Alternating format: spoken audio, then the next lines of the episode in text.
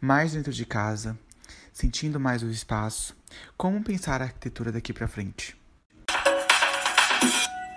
Nosso podcast do Insight, vamos falar sobre a nova forma de pensar a arquitetura. Minha convidada é ela, Jade Mendonça, especialista em neuroarquitetura e design biofílico. E aí, Jade, como é que você tá? Me conta. Tudo bom, Rafa? Por aqui tudo bem, né? Estamos em quarentena, tentando sair de casa o mínimo possível.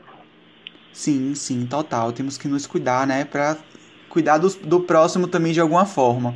Eu queria, a gente sabe que houve, está havendo, né, várias mudanças, inclusive na nossa área de arquitetura, no design também de alguma forma, é, e todas essas, essas áreas que se complementam. É, a gente está vendo é, mudanças, nova forma de se pensar. E você que está estudando né, sobre a neuroarquitetura, eu queria que você falasse um pouco, né?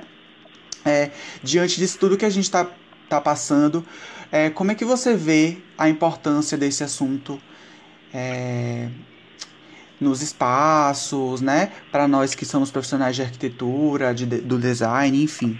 Conta aí um pouquinho pra gente. Bom, então, né, é, esses assuntos, a aplicação da neurociência na arquitetura e a aplicação do design biofílico nos ambientes, eles sempre, eles sempre tiveram sua importância. A gente que tem descoberto eles, né, aos poucos, essa, essa importância e tem validado essa importância com o passar do tempo. É, as grandes empresas, elas validaram primeiro, a gente é, vai percebendo essa aplicação das empresas no varejo, né, que vai aumentar as vendas, no, nos hotéis para melhorar ó, a experiência do hóspede e fazer com que ele queira voltar. Sim. Mas nas residências, isso, isso sempre, até então, era muito deixado de lado, né? É, era muito difícil você convencer o cliente de que ele precisa de mais bem-estar na sua casa, é, ou ele já vi convencido de que ele precisa desse bem-estar e dessa aplicação desses conhecimentos, né? Mas com a pandemia, acho que a gente vivendo mais a nossa casa, percebendo mais esses impactos dos ambientes, né? Porque esses impactos ocorrem, sejam eles positivos ou negativos, eles ocorrem na nossa vida. E a gente passou a perceber esses impactos com mais intensidade. Então, acabou que ficou assim perceptível, né? O quanto a população passou a valorizar mais o bem-estar nas suas próprias casas. Então, falando de reforma, por exemplo, é, eu mesmo tive alguns clientes muito preocupados em fazer a área externa da casa, que não tinham feito até então. Então, fazer uma piscina ou melhorar piscina, um espaço já existente né, externo. Em questão de apartamentos, a preocupação com a varanda, que é um uma grande conexão né, Sim. Com, com o meio externo. É, e para mudança mesmo, que foi um impacto que aconteceu também na população, tem muita gente mudando, a grande maioria das pessoas elas querem se mudar para ambientes, espaços né, que tenham essa conexão com a natureza e querem casas que proporcionem essa conexão. Então é tudo a ver com o design biofílico mesmo, né? Mas também pensando pelo lado da neuroarquitetura, é, que estimulem a, alguns, algumas coisas específicas. Isso aí a gente já entra, por exemplo, uma criança, né? A gente pode fazer um design que ele estimule o crescimento, o desenvolvimento cognitivo dessa criança. Sim. E aí tem outras, né, outras questões. Quando a gente pensa em home office, a gente fazer um home office que estimule a criatividade, ou que estimule a concentração, produtividade, é, e tudo isso baseado em evidências científicas, né? Sim. E a gente observa muito que a gente não aproveitava diante da correria que a gente vivia, né? É, não que hoje a gente não vive também, acredito que a gente vive na correria do que a gente tem para viver. Mas, é, por exemplo, eu mesmo é, não tinha o costume de trabalhar em casa. Então hoje, com, diante disso que a gente está vivendo, meu home office acaba sendo o meu quarto, que era um local só de eu dormir, né? Então acaba que muitas coisas a gente vai, vai observando esses pontos, assim, nesse sentido como você citou, não é isso? É, para o home office é muito importante que a gente tenha um espaço destinado para o trabalho. Porque quando a gente. Tudo bem você trabalhar no seu quarto, mas que, que você tente fazer uma desconexão, mesmo que seja no mesmo ambiente, mesmo que esteja integrado, é, trazer é, de alguma forma essa, esse estímulo para concentração, porque é muito fácil a gente desconcentrar quando a gente está próximo da cama, Sim. quando a gente está com a televisão muito próxima. Né? Então, é importante esse, esse pensamento do, da dissociação, né? Do momento de lazer e do momento de trabalho. Sim. A gente também é, observar isso, né? Nesse sentido também, porque às vezes a gente ah, é, tem o meu, meu computador no meu quarto, tá ok, mas se a gente começar a aprofundar mais nessa questão do, como você falou, né? Da, de trazer boas, um espaço que traga boas ideias, né, insights de alguma forma. Tudo isso é, faz com que é, a gente tenha que ter essa, é, essa observação mais aprofundada também nesse sentido, né? Eu acredito muito nisso. E agora eu queria saber de você, né? É, quais eram, eram os hábitos que você tinha e que com os estudos, né, que você se especializando na área cada dia, é, mudou? Assim, uma coisa que você fazia ou que existia na sua casa, enfim, e que hoje em dia com essas com esse estudo você não você já pensa diferente, né, nesse sentido.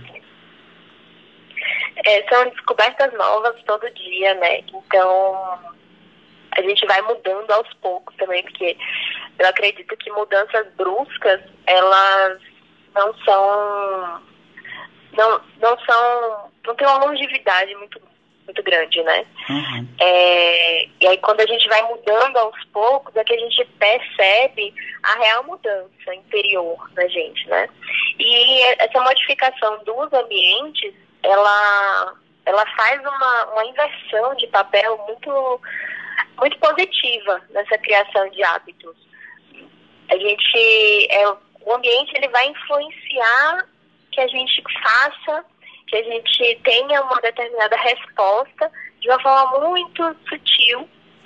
Então, acaba entrando como um gatilho que não te faz mal, sabe? Nessa mudança de hábito. Uhum. Mas, assim, pensando sobre os estudos mesmo, o design biofílico, ele, ele sempre esteve muito presente, assim, na minha casa, né? Nas minhas casas. Engraçado pensar nisso porque mesmo mudando de, de residência, a gente sempre teve, na minha família, esse, esse contato muito forte com a natureza.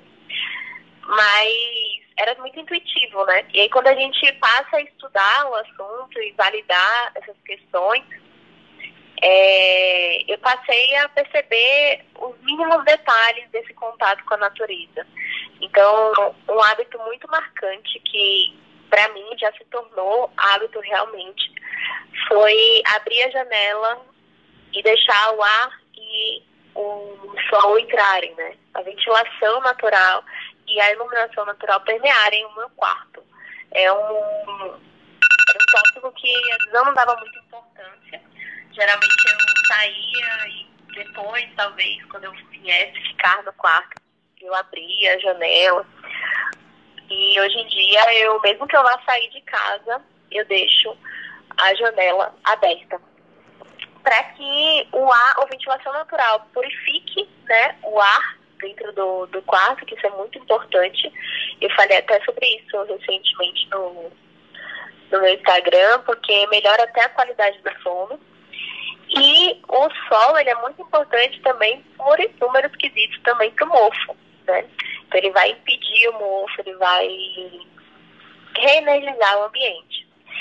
Já a neuroarquitetura, eu, eu entrei numa questão muito grande de autoconhecimento, porque a gente tem que entender primeiro como funciona na gente para então poder impactar o próximo, né? Sim. Então, eu fiquei um pouco mais atenta às minhas reações nos ambientes e tentei e, e a tentar começar a entender é, por que eu tive essa reação, qual foi a sensação que eu tive dentro desse ambiente, o que gerou de percepção em mim, para para realmente poder aplicar né, essas questões nos, nos ambientes dos meus, dos meus, clientes. Então, é óbvio que cada pessoa é uma e tem uma percepção, interpretação diferente das sensações, mas quando a gente começa a entender como funciona em nós mesmos, fica muito mais fácil é, criar essa empatia com o próximo.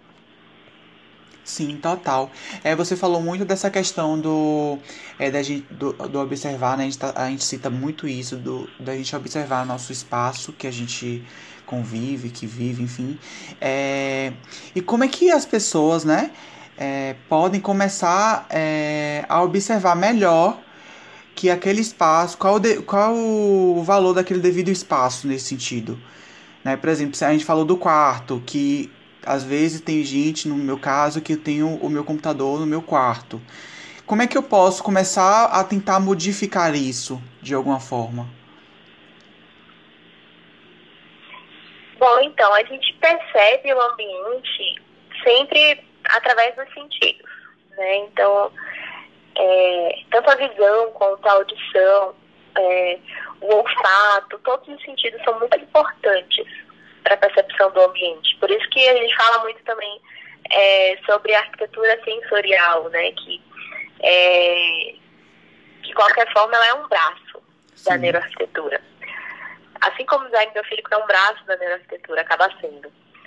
É, então, é muito importante a gente, para começar a perceber o ambiente, perceber quais os sentidos estão sendo afetados e como eles estão sendo afetados. Então, se a gente está no quarto trabalhando e aí o nosso home office ele é embaixo do ar-condicionado, é um, é um barulho, um ruído que muitas vezes a gente não percebe que está ocorrendo, porque ele é muito sutil. Sim. Mas o nosso corpo ele percebe e ele reage a isso. Então, a gente acaba ficando tenso, nós ficamos em estado de alerta, né? desconcentra mais. E na verdade a gente não está percebendo o porquê. Então, se a gente para um, minutinho, fecha os olhos e tenta se concentrar, a gente vai perceber esse barulho.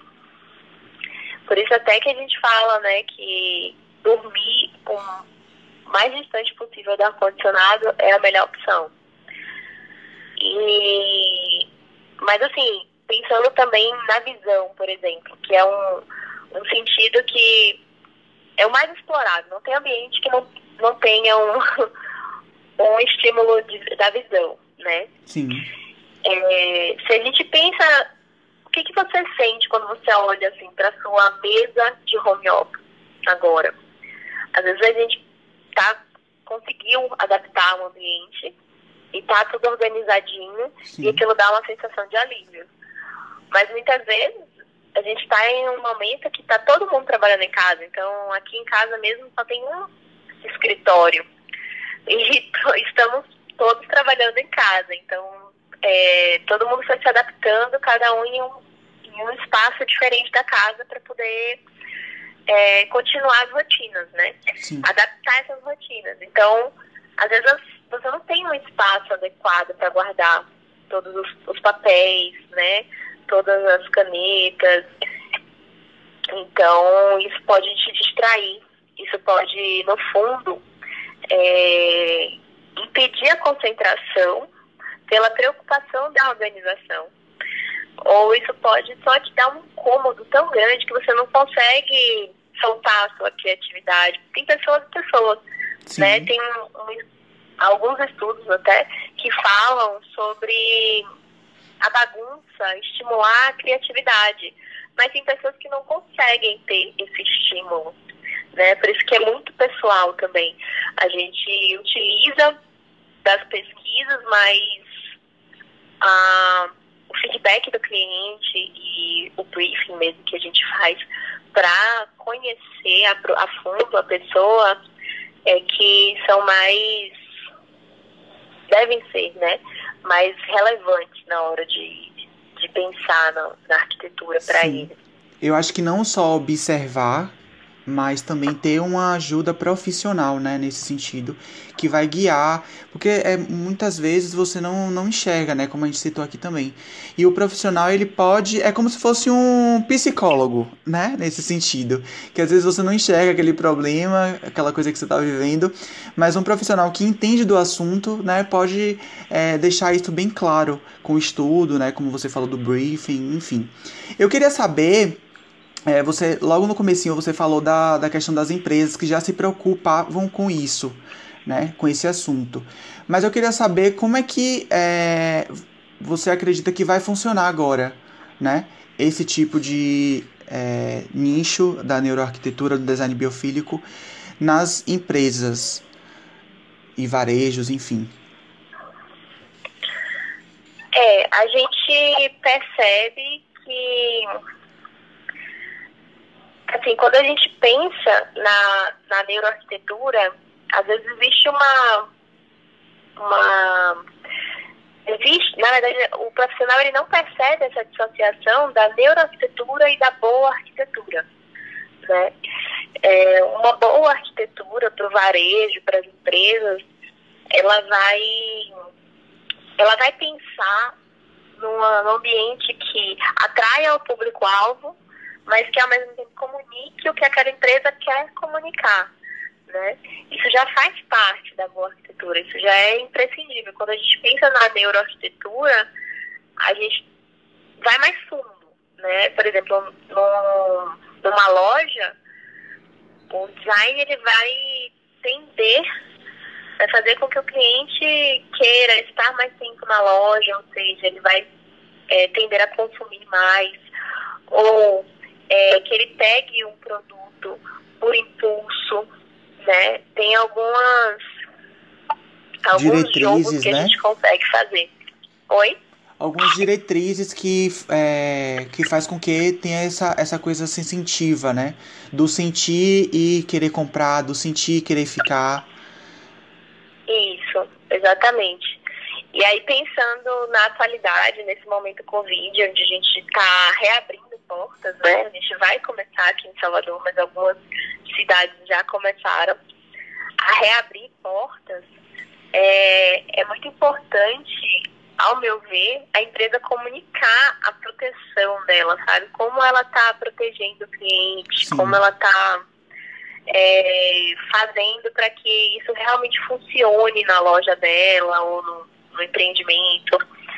É, e aí tem o, o Health Building Certificate, é, que eu até estou me certificando agora para virar HBC Pro, né, um, um, profissional certificado. Eles lançaram um protocolo do Covid para essas reaberturas de empresas, né?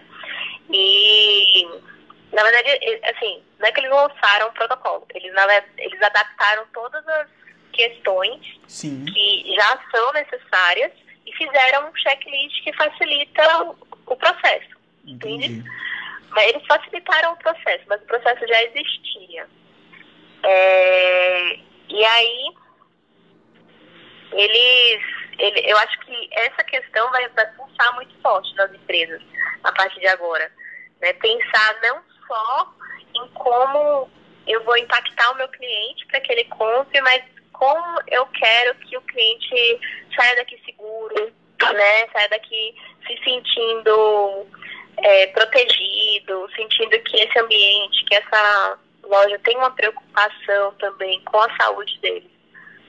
Sim, total. E é, é bom e é importante também deixar claro que nesse caso do, de empresas e varejos, a depender de que nicho aquela empresa é, trabalha, vende, enfim, de trabalhar em, em conjunto, né? Porque não é só o empresário e o arquiteto ou o empresário o design, mas também tem toda uma equipe, né? A equipe do marketing, a equipe de VM, a depender se for loja de roupa ou de outros produtos.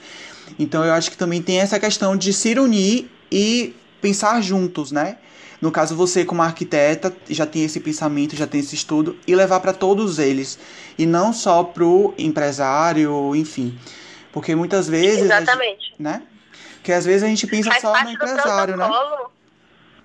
Diga. É, faz parte do protocolo, inclusive, o treinamento dos profissionais que trabalham no ambiente, que limpam o ambiente e é, o pensar junto com a empresa como ele vai conscientizar aquele cliente, Sim. né? Porque também não adianta a gente fazer todo um processo e na hora que a pessoa entra na loja, ela entra sem máscara, ela entra tossindo. Então a gente tem que fazer também esse. Tem que pensar numa forma de conscientizar o cliente sem, sem ser invasivo, né? Porque também tem essa questão. Claro, e as pessoas vão estar muito receiosas ainda, né? Ao sair, ao ir, ao ir é, em shoppings, enfim. É, com medo ainda. Então é, é, muito importante das empresas se atentarem a isso, né? E fazer com que todo mundo esteja alinhado para é, gerar mais segurança para o cliente. Jade, eu amei o nosso papo, gostei muito. Você sabe que eu queria muito você aqui no The Insight de alguma forma e você ter é, colaborado, né, com o que você vem estudando é muito importante. Eu queria saber para quem quer se seguir também né, esse caminho. Na verdade, eu acho que todos nós, arquitetos, designers, temos que estudar mais sobre isso, porque eu acredito que é o futuro, né? A nova forma de se pensar, como eu disse no começo. Mas eu queria, você que está mais à frente, eu queria que você falasse um pouco, né? Quem quer buscar mais a fundo sobre isso, onde procurar. É, fala seu Instagram também, porque você tem feito muitos conteúdos legais também nesse, nesse nicho. Conta aí um pouco. Bom, é, meu Instagram é Jade Arquiteta, né? Eu, eu diria assim, todo mundo tem que estudar a, a neuroarquitetura, né? A aplicação da neurociência na arquitetura, porque não é mais o futuro, já é o agora. Né? Ia ser o futuro, mas aí sim, veio o Covid e transformou no agora. Então, todo mundo tem que começar e começar logo. Mas óbvio que algumas pessoas, elas também têm que entender o seu momento, né? Cada um tem o seu momento, o seu claro. time. Então, eu, eu, tenho, assim, algumas referências para estudo para diferentes times. É, tem o, o blog da Andrea de Paiva, o NeuroAU, que para mim é fenomenal para quem quer começar a entrar no tema, começar a entender o que, que acontece é, sem investimento financeiro, né? Então você vai se situar ali, ela tem um Instagram, ela tem um YouTube e tem o um blog. E ela faz todos os artigos, do, as publicações do blog é, referenciados. Então ela cita todas as referências científicas. E aí você pesquisar essas referências científicas, ler, se aprofundar nelas, vai te trazer uma bagagem incrível. Isso sem, sem nenhum investimento financeiro né? E, e aí, com pouco investimento, a gente tem os livros, tem vários livros aí, tem é, no, na NeuroArc Academy, eles têm um, um, um e-book que te direciona, né? Te dá esse, esse caminho de que livros ler. É muito legal e é gratuito lá no NeuroArc Academy. Que também é uma, uma super referência mas aí também para quem dá para seguir, eles têm muitos conteúdos também gratuitos. Mas para quem quiser estudar, é, é muito boa a formação complementar da NeuroArc Academy. Eles também têm um espaço chamado Membership, que eles, eles disponibilizam assuntos diversos, é, em diversos tipos de plataforma, tem podcast, tem vídeos, tem é, gravações de workshops, de palestras que elas dão, então é muito, muito completa. Também tem artigos que eles indicam, várias outras, outras fontes para estudo. E você pode comprar tanto o módulo separado como uma formação completa lá. Então você pode ir aos poucos também, né? É, é, muito interessante essa questão também. Você faz o primeiro módulo e vê se é isso mesmo que você quer, se você se identificou. Sim. E aí depois você pode ir fazendo os próximos. E aí, recentemente até, eles lançaram o Master em Neuroarquitetura, que é a primeira pós-graduação reconhecida pelo MEC na IPOG. Então, está muito legal também. Os professores são muito bons. Eu assisti algumas aulas é, de lançamento né, da pós. Infelizmente não pude me, me inscrever, porque eu tô com muita coisa agora, mas já está na minha lista de futuros estudos. E, e para quem quiser ir para o design biofílico, a minha referência é a minha professora, a minha mentora, a Bia Rafaeli. Né, ela tem um Instagram chamado Design Biofílico. E, e, ela tem um curso também completo sobre design biofílico. É, tem um módulo sobre design biofílico no, no NeuroArc Academy também. Mas o curso dela é fantástico. E, e é isso. Acho que tem várias fontes também. Dá para procurar por você mesmo, pesquisas e lendo. Sim. Agora, a interpretação dessas pesquisas, que é muito subjetiva, né? Como a gente. Os arquitetos em si não são muito treinados para esse vocabulário, para essa forma de, de expressão, muitas vezes. Então, é, não é um caminho muito fácil, mas, mas é um caminho necessário e muito gratificante, no final das contas. Total, eu acho que a gente se informar, né? Mesmo que a gente, como você falou, mesmo que a gente não queira é, entrar tanto, né? É, nesse assunto, mas eu acho que o buscar, o estudar, o se informar, de saber o que é, de saber o que é que eu posso aqui fazer do simples para o meu cliente de alguma forma, né? E que gere um resultado bacana para ele. Eu acho que isso é muito bom. Obrigado mais uma vez, tá?